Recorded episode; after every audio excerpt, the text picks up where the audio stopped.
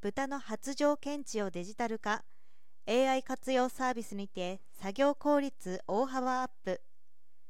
世界で食肉全体の需要が増加傾向にあります。そんな中日本は豚肉消費量の約半分が輸入だより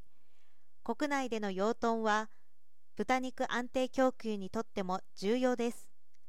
一方畜産農家数は1980年以降減り続け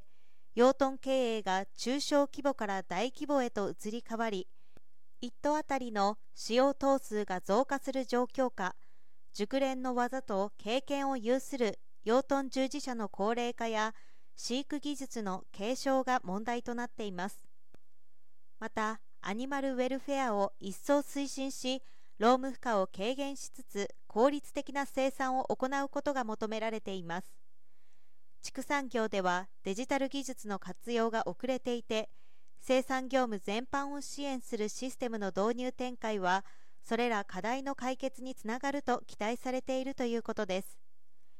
日本ハムと NTT データおよび NTT データ SBC は共同開発を進めている養豚支援システムの第1弾として今月12日より発情検知サービス PIG LABO Breeding Master のテスト販売を行い参画農場を募集します。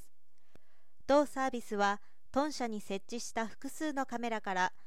母豚の種付け適正時期を意味する発情を AI により検知します。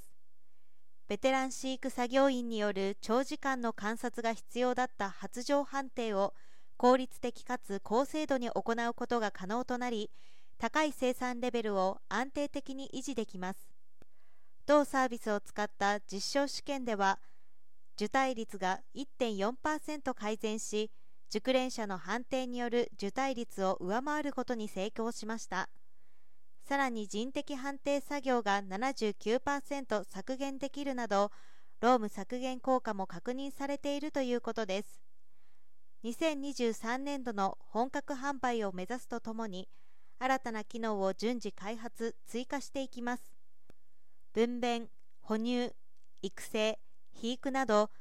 ボトンの繁殖からコトンの育成出荷までの全ステージにおいて飼育作業を総合サポートするシステムを29年までに実現することも目指します。